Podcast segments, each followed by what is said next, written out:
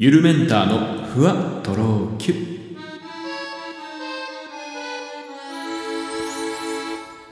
どうも、ゆるメンターです。この番組は僕、ゆるメンターが日々の出来事をキュッとまとめて、ふわとろゆるっとお届けしていきます。なんか、土曜日ぐらいにさ、あの、ロードショーかなんかテレビでね、あの、シングっていう映画やってたんですよ。映画っていうか、あの、CG のさ、アニメっていうのあれは。あの、ミニオンズとかの、あの、制作スタッフが作ったという、あの、シングっていうね、ヒット曲を、まあ、こう、いろんな動物たち、動物たちっていうとごめんなさい、なんか、ちょっと違うんですけど、世界観が。あの、いろんなね、えー、登場人物が歌って、まあ、すごいなんかそれが感動的な映画だったんですよ。まあ全然僕見る気なかったんですけど、なんかつけたらやってて途中からだったんですけど、なんかすごい面白くて、結局最後まで見ちゃいましたね。まあ音楽が好きだからっていうのもあると思うんですけども、なんかすごい胸が熱くなる、えーお話でした。まあ特にね、あの、まあいろんな歌を歌ってね、それぞれ登場人物が葛藤なり、なんか、うん、こう問題を抱えていて、それをこう見事に最後ね、まあ打ち勝ってというか、あの打ち破って、あのステージで大活躍して終わるっていうような映画なんですけども、まあ、おのおのの歌、えっと、スキマスイッチの人とかさ、吹き替え版なんですけど、えー、ミーシャとか、もう日本の 本当大歌手が、えー出演していて、本当に本気で歌歌ってるんで、マジで歌感動するんですけど、まあ、あの、その登場人物の歌もさることながら、僕が結構その感動してたっていうか、まあいいなーって思ってたポイントが、その主人公が、あの、コアラだったんなんですけど、あの、劇場の支配人みたいな人なんですよね。で、すごくコアラが、その自分の劇場にめちゃくちゃ思い入れとか愛着を持っていて、そこにね、なんか僕はすごい惹かれた。なんかそれってあんまり日本人にない感覚なんじゃないかなって思って。日本人ってやっぱりこう劇場に行くっていう文化が、えー、まあ、欧米の人に比べるとね、ないかなっていうふうに思うんですけど、まあ僕はちょっとその、イギリスに住んでいたことがあるんで、まあイギリスといえばですね、ニューヨークのブロードウェイと並んで、ロンドンのウエストエンドっていうエリアはもう一大、あの、エンターテイメントの街なんですよ。もうずらーっとね、劇場が並んでいて、一晩でもね、多分50公演ぐらい別の、50個ぐらいですよ。全然別のミュージカルが50種類ぐらい一晩でザーンってやってるんです。だかそれぐらい、あのーすごくやっぱこう、小、ビジネスが、あの、すごくやっぱ発展してるところなんですけども、もうそれぞれの劇場が、まあ、サイズ感とかね、えーいろいろあるんですけども、あの、趣があって非常に、あの、ただのシアターじゃないんですよね。あの、こう、本当歴史ある、いわゆるヨーロッパの劇場っていう感じで、あの、格式がやっぱあるようなところでね、あの、現代風のミュージカルも、まあ、あの、昔からあるミュージカルも、えーそれぞれね、えーいろいろ上演されていて、まあ、夢のような空間ですね。ああいうのが好きな人にとっては。うん、僕もいろいろ見ましたね。で、やっぱその、まあ、ショーを見るだけではなくて、その、ショーの合間とかね、ショーの前後の文化っていうのもあって、例えば、えー early bird と呼ばれるですね、あの、だんだんウエストエンドの劇場の周辺のレストランとかは、あの、劇が始まる、前、なんで、 early bird、まあ、5時ぐらいとかですね、えーちょっと早めの夕食の、あのーメニューとかを用意していたりして、そこで、あの、ご飯をね、えー済ませてから劇場に行く。または終わってからゆっくりとね、えーまあちょっと遅い時間になるんですけど、劇場周辺のレストランだとか、まあパブ、飲み屋さんとかで、まあなんかゆっくり過ごすなんていうね、えー文化もありますね。あとは、あのー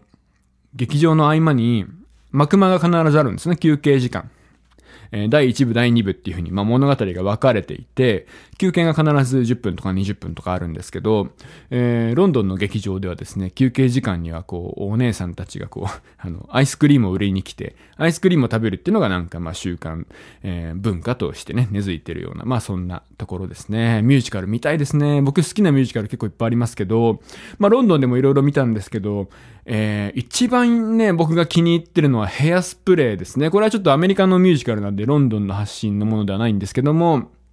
あの、最近のミュージカルってすごいんですよ。最新技術を使っていたりとか、あっと驚く演出があったりね。ウィキッドなんかそうですよね。まあ最新ではないんですけど、あの、非常にこうドラゴンがわーって動いたりとか、なんかすごい大仕掛けなんですけど、ヘアスプレーはなんかね、古風なミュージカルなんだけど、ものすごくそれがやっぱいいんです。明るくて、楽しくて、ダンスが素敵で、歌が楽しくてみたいな、なんかそういうなんかね、あの、ザ・ミュージカルっていう感じが一番するものでしたね。あとなんかこう、日本ではあんまりやってないけど、ビリー・エリオットっていう、これはイギリスのミュージカルですけど、イギリスの炭鉱の町、えー、出身のですね、田舎者の男の子がバレエダンサーを目指すっていうね、素敵な、えー、物語。これもですね、かなりいいですね。あの演出が結構ね、今風っていうか斬新な演出も多くて、あとね、子供が出てくるんですよ。子供が出てくるミュージカルってすごいやっぱ良くて、えー、マッチルダとかもそうなんですけど、子供がなんかこう歌ったりとか踊ったりとかしてると、すごいなんかそれだけで結構感動感があるんですね。大人が大人がやってるよりも。うん、なんでこうビリー・エリオットはね、すごくあの、考えさせられるし、あの、なんか、ハッとする演出が多いようなね。で、あの曲もね、エルトン・ジョンが書いてるんで、もう素晴らしい曲ばっかで、えー、いいミュージカルです。えよかったら皆さんもぜひ、まあ今ちょっとやっぱコロナ禍なんでね、なかなか劇場だとかそういうね、えー、なんか空間、あのシアターとかね、そういうなんか芸術を見に行くっていう空間になかなか行きづらいですけどもね、えー、まあこの アフターの世界になりましたらね、行ってみたらいいんじゃないでしょうか。ブロードウェイね、ニューヨークの方も一回行ってみたいなって思うんですけど、えー、そんな、えー、まあシングでね、こういう劇場っていうものがやっぱ出てきて、なんかこの、やっぱこう僕あの予告編とか見てるとやっぱ日本向けに作られたものとかあとそういう劇場がどうっていうとこってあんまりフォーカスされてなくて、やっぱとにかく歌が感動するとか、こう弱気だった人が最後バーって歌うで覚醒するだとか、いろんな問題を抱えてる、葛藤を抱えてる者たちが、わーってね、活躍するっていうところにフォーカスされるんですけど、僕はやっぱその、それよりもそのコアラの劇場に対する愛っていうところにすごい感動を覚えたなっていう。まあ、コアラっていうとごめんなさい、なんかもう登場人物の主人公なんですけど、名前ちょっと忘れちゃったんですけど、コアラが、はい、とにかく劇場に対する愛が深くてですね、とてもそこに感動しました。えー、まあ、テレビ、テレビをね、えー、つけると最近はもう本当ロシアとウクライナの話ばっかりやってるんですけど、ばっかりって言うとね、なんか失礼ですね。あの、本当に、ま、伝えていかなきゃいけないことだと思うんですけど、あまあ、こう、一僕みたいな何も知らない日本人が語れることはないんですけどね。やっぱまあ生活にちょっとずつ影響とかって出てますよね。まあもちろんガソリン、まあガソリンはロシア、ウクライナ以前からもうどんどんどんどん上がってたとは思うんですけど、えー、まあ今騒がれてるのはやっぱ食べ物ですよね。えー、意外とこうロシアとかウクライナって国土が広くて、え、一大農作物の産地ということで小麦なんかがね、今とても値上がりしているそうです。近い将来丸亀製麺が超高級レストランになるなんていう話もね、まあありえなくはないんじゃないですか。あと結構最近はあの、メルカリでそのうちパスタがね、ただのパスタがめちゃめちゃ高値で売れるからといってパスタを買い集めている人も世の中にはいるそうです。まあそういうのね、やめてほしいなって思うんですけど、まあそれぐらい、えー、結構生活に直結してるようなこともね、ありますね。えー、まあちょっとさっきのね、シングの話じゃないですけど、まあ僕は音楽好きなんで、音楽の話で言うと、やっぱこの今ね、あの、ロシアとか、あまあロシアとかってロシア出身の、あの、音楽家とか、作曲家とか演奏家のものが結構あの、自粛されてるんですよね。まあ、ロシアといえば、まあ、長らく音楽の歴史において、まあ、ヨーロッパの音楽の歴史において、やっぱ、イタリアとかドイツが中心ではあるんですけど、やっぱこのロシアっていうのも、まあ、音楽に限らずですよね。芸術においてはもう本当大国で、もう非常に素晴らしい、えー、作品、音楽家、えー、作曲家、演奏家、それから今だと指揮者とかもね、えー、生み出してきている、本当に、えー、そういう意味では、あの、大国なんですけれども、まあそういったものが今ちょっとね、敬遠されてしまっているっていうのがちょっと残念な状況としてありますね。ここ僕がいる愛知県のオーケストラもですね、最近あの、えー、チャイコフスキーの、えー、代表曲である1812年っていう曲があるんですけど、これロシア軍の勝利を祝うような音楽なんですね。で、これをプログラム、公演を取りやめしたりとか、あとはまあ最近で言うとこの世界的なロシアの、えー、大指揮者のゲルギエフさんっていう人がいるんですけど、この人はちょっとプーチン大統領に近いというふうに言われていて、あのーどんどん公演がキャンセルになっちゃう。その主催者側がお前出んでくれっていう風になんか頼んだりとかしてるみたいです。えー、他にもですね、あの、ユーロフスキーとか、あの、ロシア出身の指揮者とかが、あの、次々降板させられたりとか、そういうことが今ちょっとまあ起きてしまってるわけですね。まあ、ロシアの作曲家と今、今言ったように、やっぱチャインコフスキー、えー、それから、まあ、いろいろいるんですよ。えー、ラフマニノフとかね、えー、プロコフィエフもロシアですか？えっと、あとは、もっといっぱいいますよね。ショスタコービチとか、えー、まあ、あとは最終的にあの、アメリカにこの人行くんですけど、ストラビンスキーとかもそうですよね。リムスキー・コルサコフとか、まあ、いろいろ、えー、作曲家いますね。まあ、オーケストラの方もすごい有名なオケがいっぱいあるし、まあ、指揮者もさっき言ったゲルギエフみたいなね、今世界を代表する指揮者なんかもいます。はい。あのー、まあ、なんで、ちょっとそういうね、まあ、僕の、あの、一つの信念というか、自分がやる音楽に対しては、やっぱこう、あんま政治とかね、そういうものにね、えー、関わりたくない、関わらずに音楽をやるっていうのが一つ僕のスタンスとしてあるんですけど、まあこれ世の中のね、人がよく言うんですよ。やっぱ芸術とか、あまあ音楽もね、えー、そういう文化とかって、やっぱそういうオンリーワンのものっていうか、何にも縛られない政治とか宗教だとか、そのしがらみのないそういうものから解き放たれたものであるべきだっていう主張、まあそういうものであることがいいんだっていうことはよく言われるんですけど、やっぱ歴史的に見てしまうと、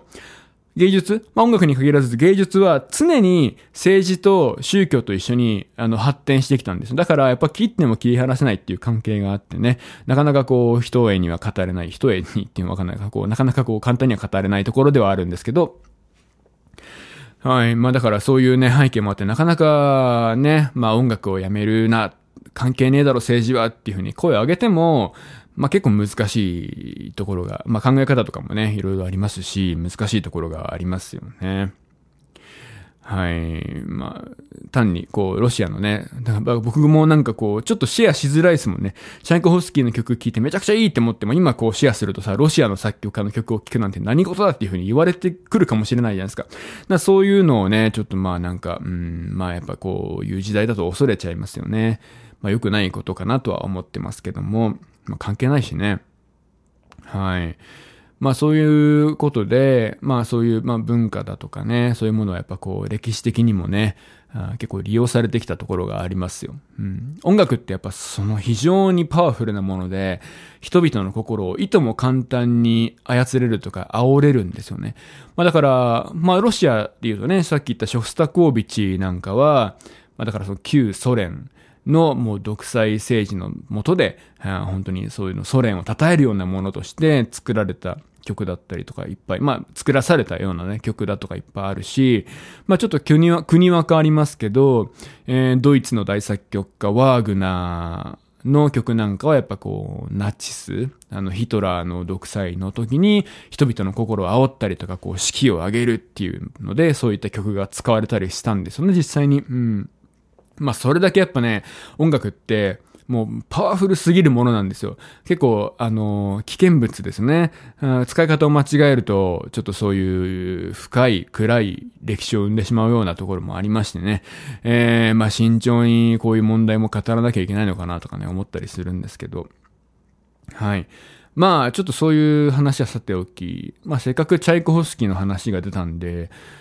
チャイコフスキーやっぱ人気の作曲家なんですよね。だからそういったチャイコの曲ができないとなると、結構日本中とか世界中のオーケストラマンとかね、あのー、そういったクラシックの業界の人々が困るんじゃないかなと思うんですけどね。うん。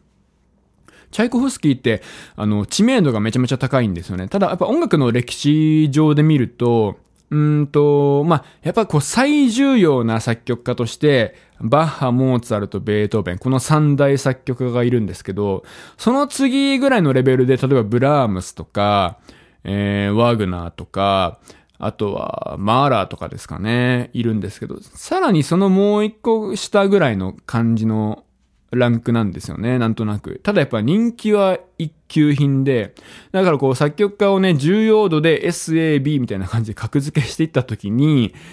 まあ、S のところにやっぱバッハ、モーツァルト、ベートーベン、ブラームス、ワグナーとか入るんですけど、まあその次、A グランクぐらいかなっていう感じの、まあ僕の勝手なごめんなさい、これ印象めちゃめちゃごめんなさい、今これの方がなんかなんだかんだ批判が来そう。すいません。あの、すいません。えー、なんですけど、えー、まあやっぱこの人気はね、もうほぼナンバーワンと言ってもいいんじゃないですか、世界中で。うん。まあ、ショパンと、日本だったらやっぱショパンとチャイコフスキーっていうのがやっぱ一番なんかこう認知されてるっていうか一番聞かれてるような感じがしますよね。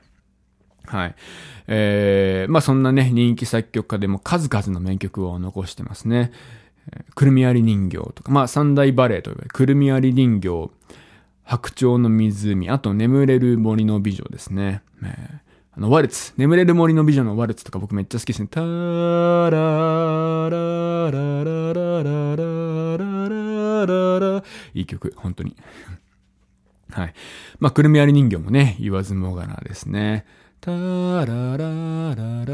ラタラタタラララララ花のワルツとかいろいろ曲あります。えー、まあそんなサイクホスキーなんですけど、ちょっとじゃあ、ここで皆さんが興味を持ってくれるようなチャイコフスキーの、まあ、あの、トリビアというかね、えー、面白話を2つぐらいしようかな。突然なんですけど、はい。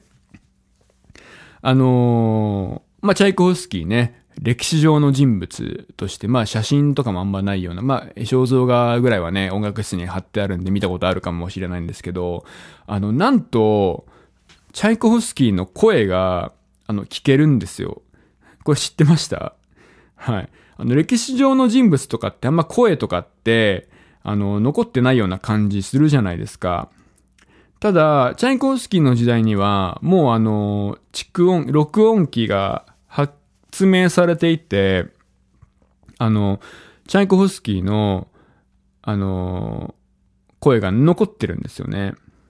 で、前、今、ごめんなさい、載ってるかわかんないんですけど、僕前これあの本当に、あの、ウィキペディアに載ってて、なんかこれが、たまたま僕があの、大学のレポートかなんか、えー、まあそのイギリスの大学にいた時に、レポートかなんかでチャイコフスキーのことを書くときに、論文かなちょっと忘れたんですけど、